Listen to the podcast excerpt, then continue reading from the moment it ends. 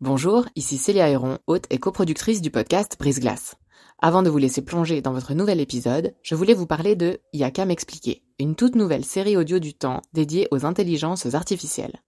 Deux fois par mois, dans Y'a m'expliquer, Grégoire Barbet tentera de démystifier les enjeux posés par ces IA et reviendra sur les principales actualités qui les concernent. Côté podcast, vous pourrez aussi découvrir Sous la coupole, notre podcast d'actualité politique, et bien d'autres encore sur la page letemps.ch slash podcast. J'en profite enfin pour vous dire que vous pourrez bénéficier de nombreuses offres d'abonnement au journal Le Temps, web et print, sur la page letemps.ch slash abonnement au pluriel. Bonne écoute Dès qu'il y a un petit bruit dans une pièce euh, ou un petit tic-tac, je l'entends. Ou bien les parfums, ça serait plutôt que ça vient vite insupportable. Si quelqu'un met un parfum qui, pour les autres, n'a pas l'air forcément d'être trop fort, euh, au bout d'un moment, moi, je supporte plus. Ou bien les, désodorants d'intérieur. S'il y en a trop, euh, je supporte plus. Bienvenue dans la saison 4 de Brise Glace, un podcast du temps qui s'intéresse à tout ce qu'on n'ose ni dire ni demander aux gens qui nous entourent. On leur reproche parfois, en levant les yeux au ciel, d'exagérer, d'en faire des tonnes, de ne pas être bien solide. Les hypersensibles vivent tout, les joies et les peines, et toutes informations leur parvenant, un peu plus intensément que les autres, pour le meilleur et pour le pire. Dans une société qui ressemble par moments à un épuisant parc d'attractions, pas facile pour eux d'exister. Corinne, informaticienne neuchâteloise, a surmonté son émotion pour parler de ce trait de caractère au micro de Brise-Glace. Je m'appelle Corinne, j'ai 50 ans. Je suis divorcée, maman de deux enfants presque adultes, presque 20 et 18. Je travaille euh, dans l'informatique. Je vis en Suisse romande, dans la région de Neuchâtel. Dans quel genre de contexte vous avez grandi? J'ai grandi dans une famille euh, euh, classique, si ce n'est que mon papa est un immigré. Il était italien, et à l'époque, c'était pas très très bien vu en fait, les Italiens. Il a épousé ma maman euh, qui était une Suissesse et ça n'a pas forcément été très évident euh, pour eux de faire leur nid en fait. Et puis euh, mon père c'était quelqu'un de très autoritaire. Il poussait des grosses colères si les choses se passaient pas comme lui voulait que ça se passe. Et j'ai une sœur, on a une année et demie de différence. Il nous protégeait beaucoup, il était très protecteur. Et toutes les deux, ben, en tant que fille, il fallait qu'on fasse attention, qu'il nous arrive rien. Quand on voulait sortir ou quand on voulait voir des amis, il fallait toujours dire exactement où on était, ce qu'on faisait, avec qui. Euh, les garçons, c'était quelque chose de dangereux. Euh, une vision assez à l'ancienne, comme ça. C'était un peu étouffant, en fait. Et vous, quand vous étiez enfant, vous vous souvenez d'avoir euh, eu quel rapport avec vos émotions vous-même? Quand j'étais petite, moi, je, voulais toujours faire attention de ne pas faire de vagues, en fait, pour pas déclencher des colères. Je voulais que tout se passe bien. J'avais vraiment à cœur euh, que, que, les choses euh, soient les plus belles possibles euh, dans la famille. Et puis, on m'a toujours dit, du coup, que j'étais quelqu'un de timide, de calme, de réservé. Les professeurs m'aimaient bien, du coup, à l'école, parce que j'étais la bonne élève. Mais j'étais toujours un petit peu à côté, en fait, des groupes d'enfants. J'étais pas vraiment solitaire, mais j'étais un peu un électron libre à côté du groupe, pas vraiment inclus.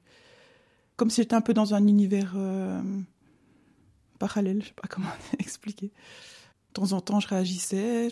Par exemple, j'avais de la peine à comprendre quand je voyais quelqu'un qui faisait du mal aux animaux, ça, ça me touchait profondément.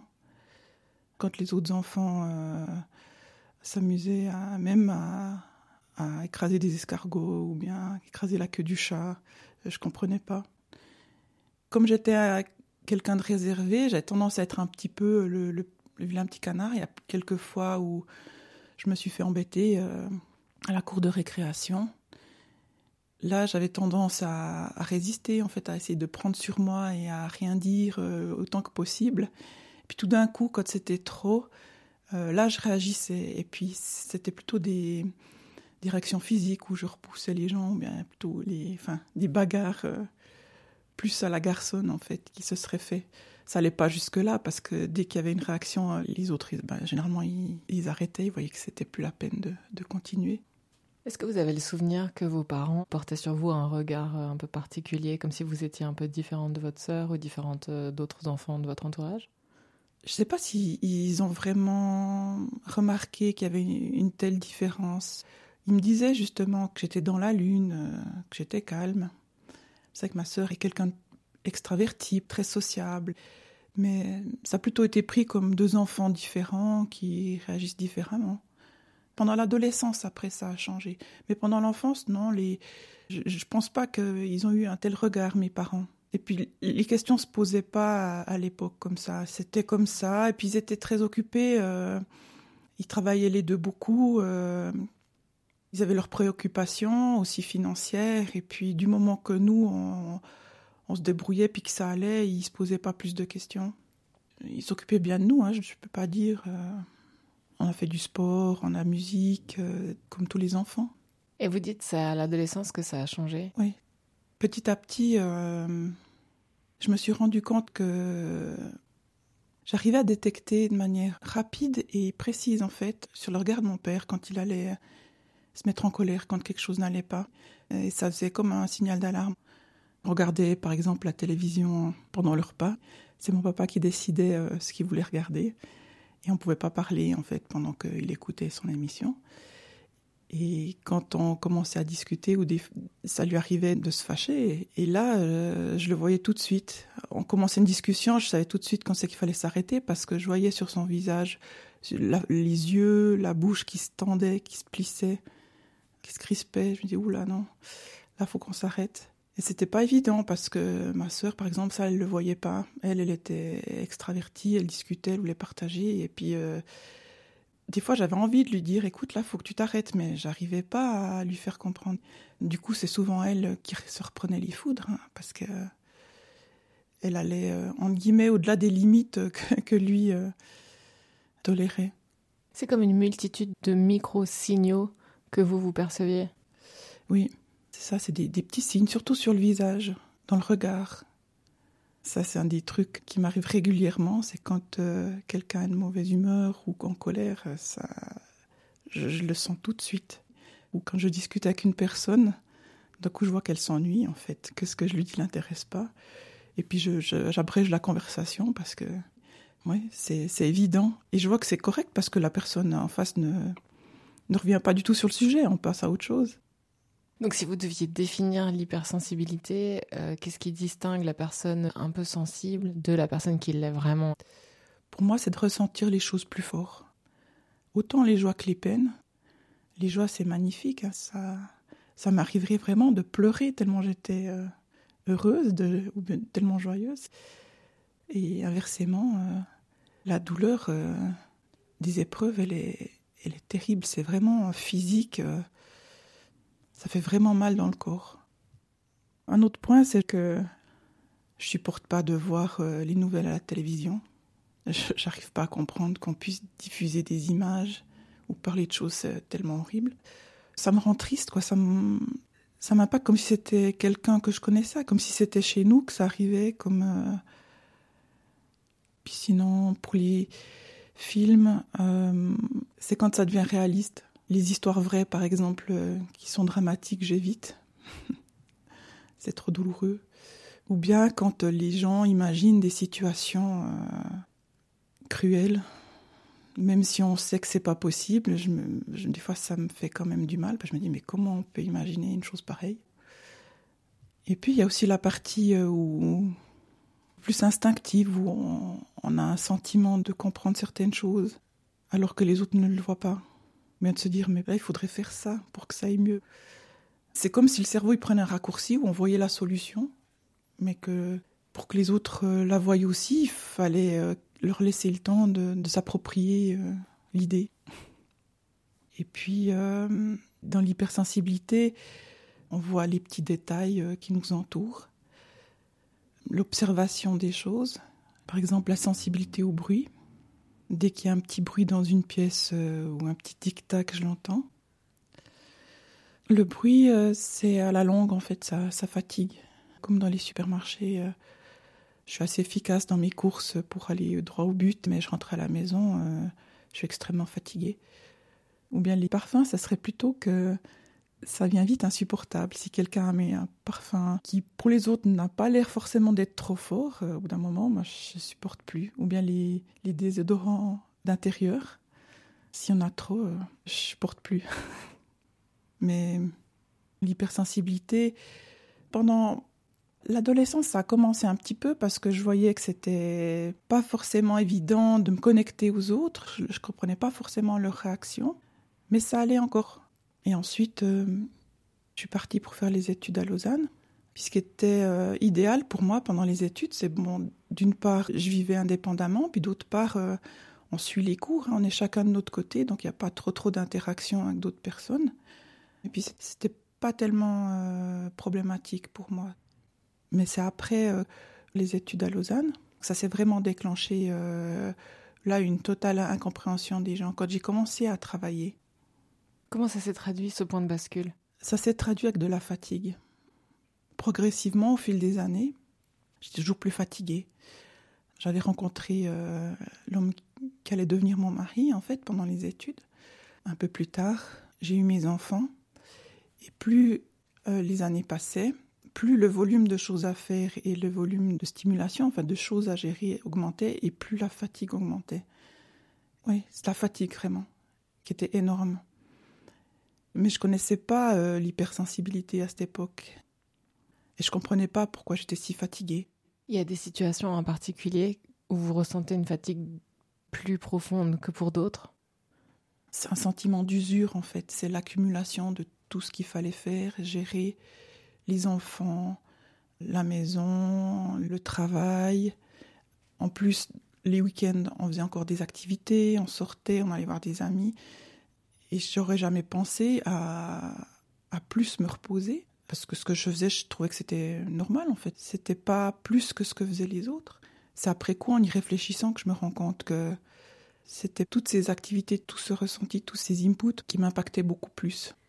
Au bout de quelques années, justement, j'étais tellement fatiguée que j'ai fait une dépression. Enfin, je suis allée voir des professionnels de la santé. Et là, j'ai dû euh, arrêter euh, quelques mois le travail. J'ai pris des médicaments pendant longtemps. Et ces antidépresseurs ont eu justement l'effet de limiter en fait mes ressentis émotionnels. Mais c'était... Euh... J'aimais pas ça en fait, me dire que je devais prendre des médicaments pour pouvoir vivre normalement. Ça m'a travaillé pendant longtemps. Puis à cette époque-là, après, euh, il arrivait euh, le divorce. J'ai décidé de quitter mon mari parce que j'avais rencontré quelqu'un d'autre qui, je pensais, allait me permettre de vivre mieux, c'est vrai que cette rencontre, aussi celle euh, que j'ai eue quand j'ai rencontré mon ex-mari, ça donne des ailes en fait. Le fait de rencontrer quelqu'un, de tomber amoureux, j'ai l'impression que pour ça aussi c'est beaucoup plus fort que pour les autres personnes. On ferait n'importe quoi pour cette personne-là, à ce moment-là. Et pendant longtemps.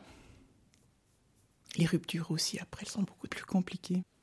À ce stade, vous n'avez pas le mot hypersensibilité en, tête, ça arrive plus tard. L'hypersensibilité, je l'ai découverte il y a deux ans, donc c'est tout récent.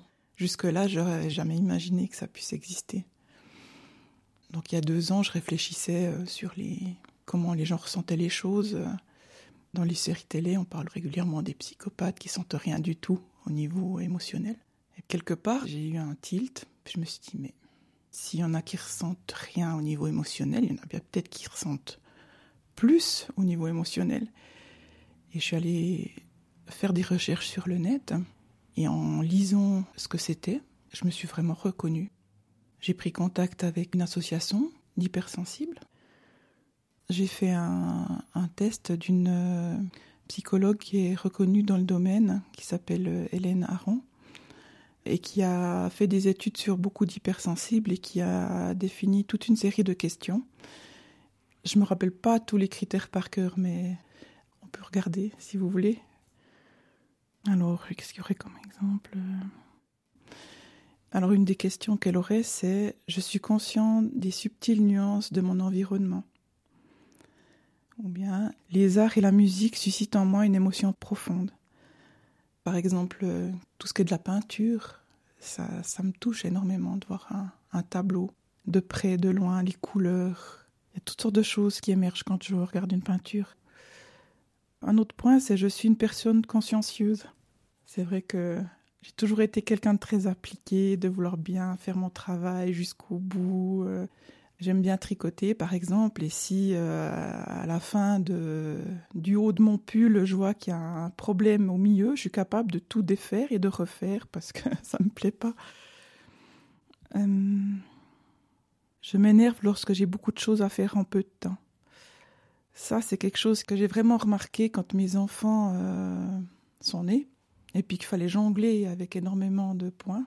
Je me sentais vite submergée ou bien si je suis en train de faire quelque chose et puis que on me pose trois questions en même temps, des fois ça peut m'énerver parce que j'arrive pas à gérer forcément le volume euh, qui arrive.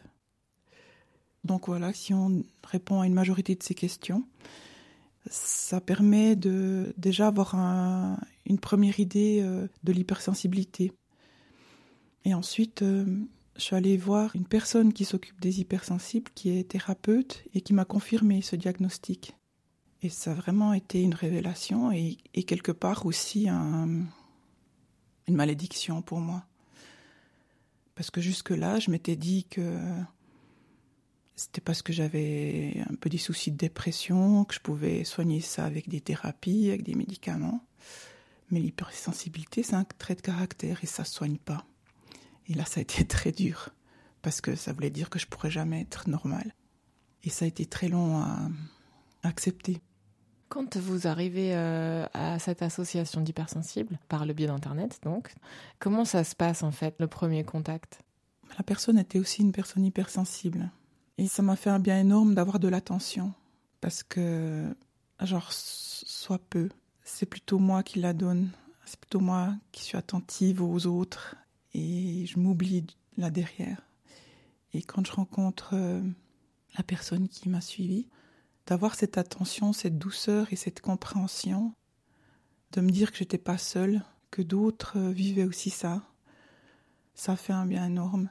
Mais au départ, j'ai cru que j'allais rencontrer euh, plein d'autres moi-même. Je me suis dit, ça y est, c'est la panacée. Je vais reconnaître d'autres qui sont comme moi. Et petit à petit, euh, je me suis rendu compte que c'était pas si simple. C'est un trait de caractère soit, mais les autres personnes ne sont pas des clones, ils ont aussi leurs particularités. C'est comme si on dit qu'une personne est sportive.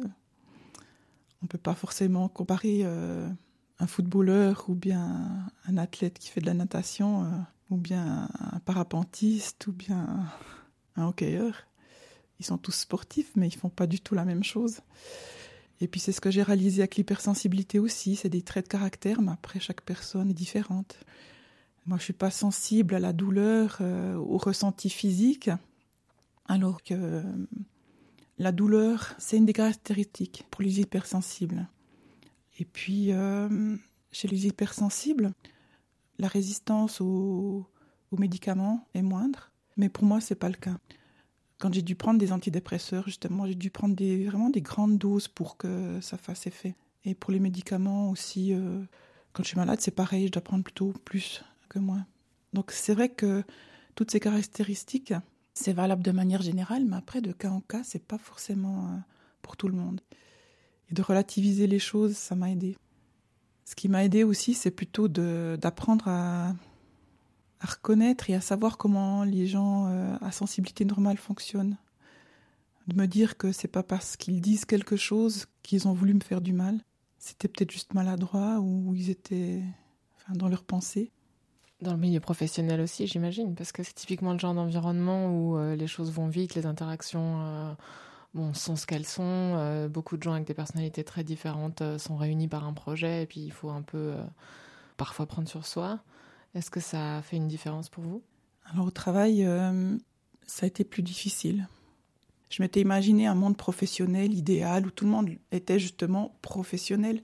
Et c'est là que j'ai découvert que dans le monde des entreprises, il y a beaucoup euh, euh, d'enfantillage en fait, de, de, petites guerres de pouvoir, de copinage, toutes sortes de choses.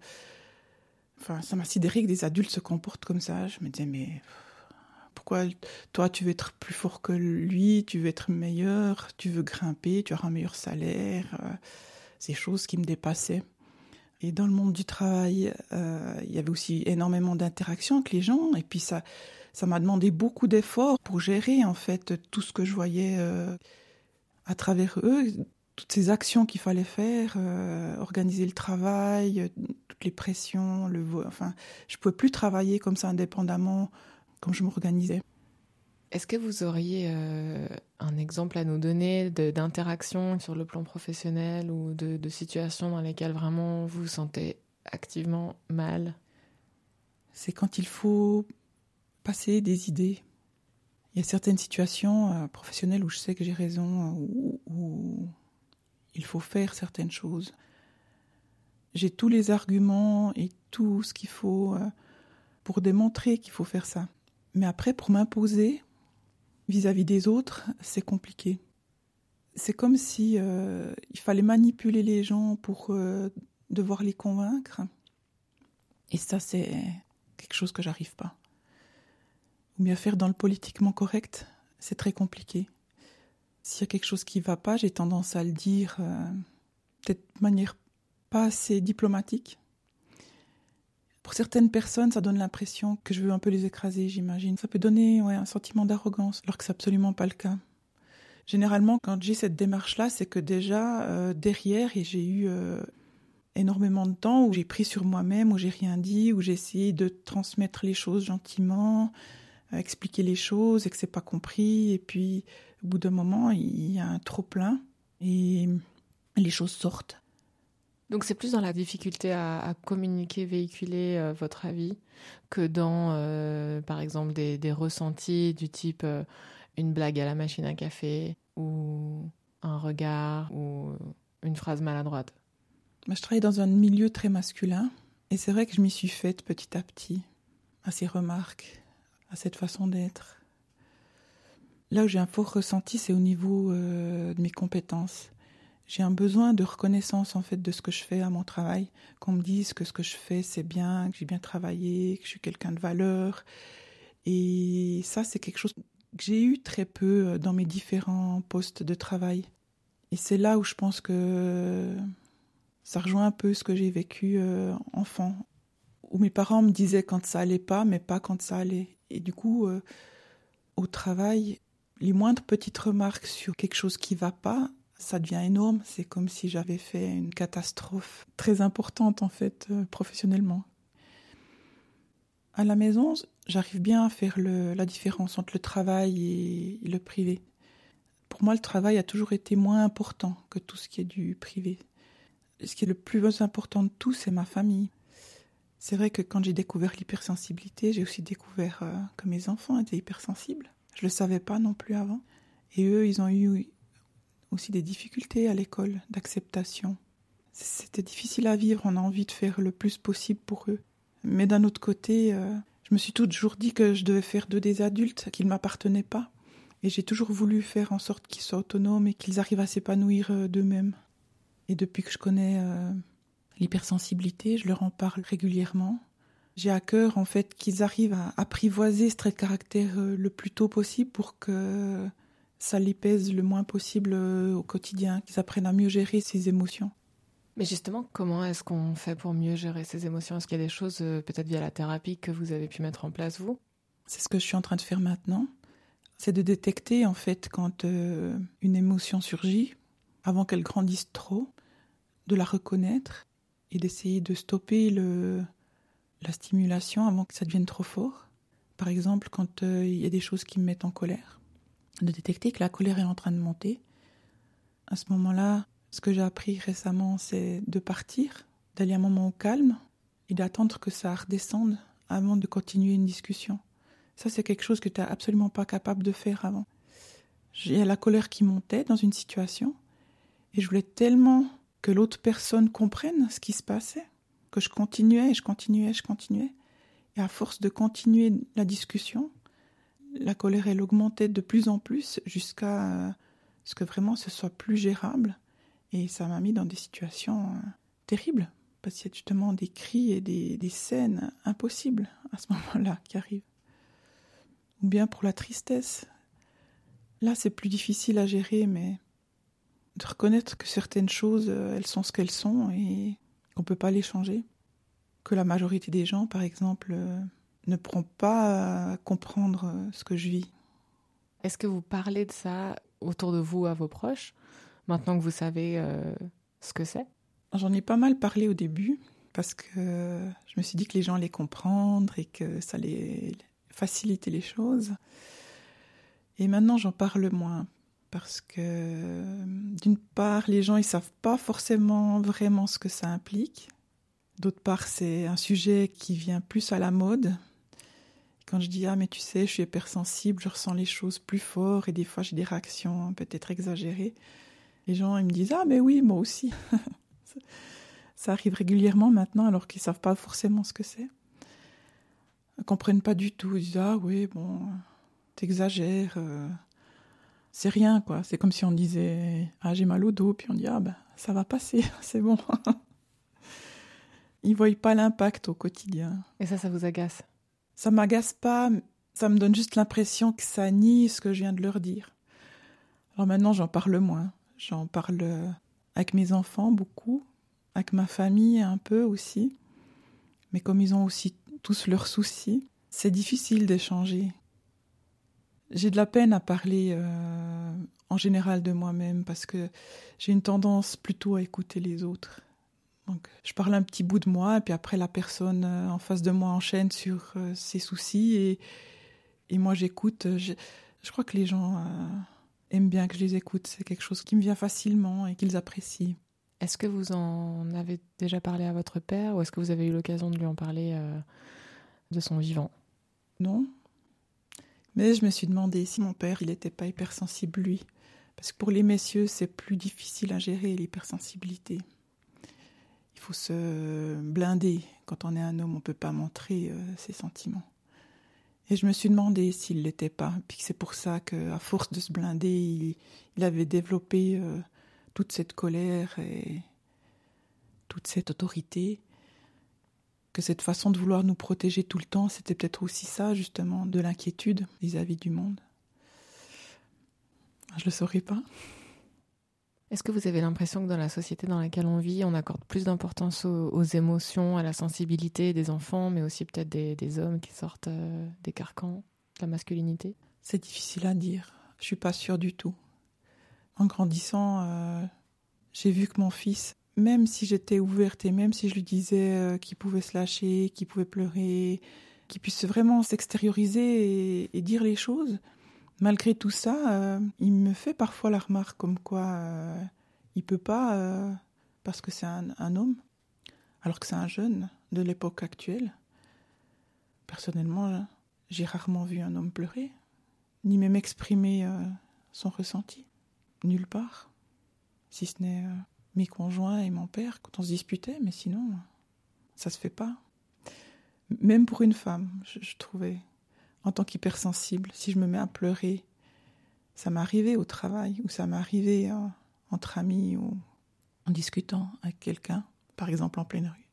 Tout d'un coup, il y a des choses qui pour moi sont très tristes et, les larmes, elles arrivent. Il n'y a aucune maîtrise. Les gens sont mal à l'aise, ils savent pas quoi faire. Ils ont plutôt envie de d'écourter la conversation.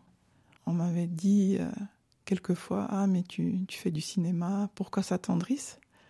Mais c'est absolument pas le cas. Ce serait quoi la bonne réaction? Juste de comprendre ça, que c'est pas volontaire.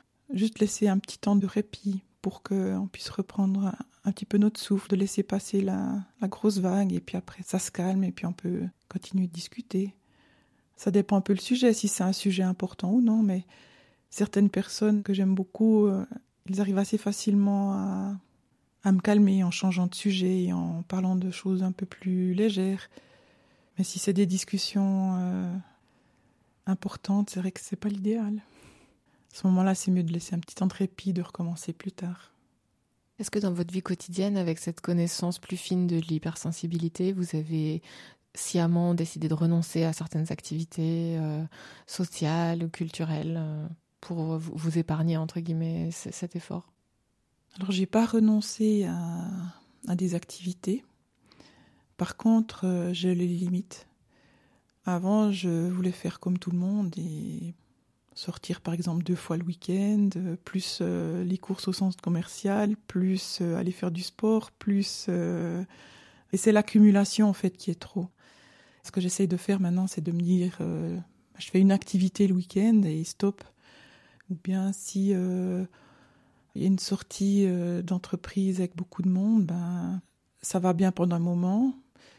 Mais quand il y a des bruits, euh, par exemple au restaurant, les discussions sont difficiles à suivre. Je, vois que je déconnecte, quoi. Je n'arrive plus tellement à suivre ce qui se passe. Et là, ça serait plutôt de dire, ok, ben là, faut que j'arrête, que je rentre parce que de toute façon, je profite plus. Euh. J'essaie de plus me sentir obligée, de quand même rester jusqu'à la fin, que tout le monde soit parti ou bien au concert. Moi, j'aimais beaucoup aller au concert, par exemple au, festival. Et j'étais vraiment sur les rotules en rentrant. Maintenant, j'ai plus euh, de honte à me dire je reste euh, tout au fond de la salle où il n'y a pas trop trop de bruit, avec mes bouchons d'oreilles. Et quand euh, ça m'intéresse pas, je pars où c'est plus tranquille. Et si j'en peux plus, ben je rentre. Qu'est-ce que vous aimeriez dire à des personnes qui se reconnaissent dans tout ce que vous venez de décrire? Je dirais que ça s'apprivoise, l'hypersensibilité. On peut apprendre à le gérer. Moi, je me raccroche des fois au ressenti positif, parce que je crois que les personnes normales, avec une sensibilité normale, ces points positifs-là, elles les ressentent aussi moins fort. Donc, de se dire que c'est une chance aussi de d'avoir cette joie qui, qui vient plus fort, tout ce bonheur qui vient plus fort. Je sais qu'il y a des personnes qui vivent ça très très bien, il y a même qui sont épanouis et qui profitent de tout ce que ça apporte, tous les côtés positifs, de la joie, de, cette sensibilité à, l'art, aux, enfin, aux gens, et qui vivent ça très bien. Donc, euh, je me raccroche à ça. Puis ce qui m'aide aussi, c'est de d'apprendre à, connaître le fonctionnement des personnes à euh, sensibilité normale. Me dire que c'est pas de la malveillance, qu'elles le font pas exprès quand on souffre. Un exemple, c'est le non, qui chez nous, euh, quand on nous dit non, est ressenti beaucoup plus fort. C'est quelque chose qu'elles peuvent pas se rendre compte. Donc, euh, j'essaie de me raccrocher à ça, de me dire, OK, c'est des gens qui sont généralement bienveillants. Ils sont, c'est pas des gens qui veulent du mal. Donc, c'est de faire ce travail sur soi et se dire, OK, attends, prends un petit temps de recul, souffle un bon coup. Qu'est-ce qu'elle a vraiment voulu dire, cette personne? Qu'est-ce qu'elle a voulu vraiment faire? Ce que j'arrive pas encore bien maintenant, c'est, c'est peut-être de leur demander, quand on a un ressenti comme ça qui fait mal, de dire Mais tu sais, là, quand tu me dis ça, euh, j'ai l'impression que tu as voulu me blesser. Et je suis sûre que la plupart du temps, elle me dirait Mais non, tu te trompes, j'ai juste voulu dire euh, autre chose. C'est des réflexes que j'ai pas encore, ça, que j'apprends petit à petit à mettre en place. Merci d'avoir écouté ce nouvel épisode de Brise Glace et d'être toujours plus nombreux et nombreuses à nous suivre. Je suis Célia Héron. Cet épisode a été réalisé en collaboration avec Virginie Nussbaum et a été monté par Sylvie Coma. Pour découvrir tous les autres, rendez-vous sur la page letemps.ch slash podcast ou sur vos applications d'écoute. À dans 15 jours!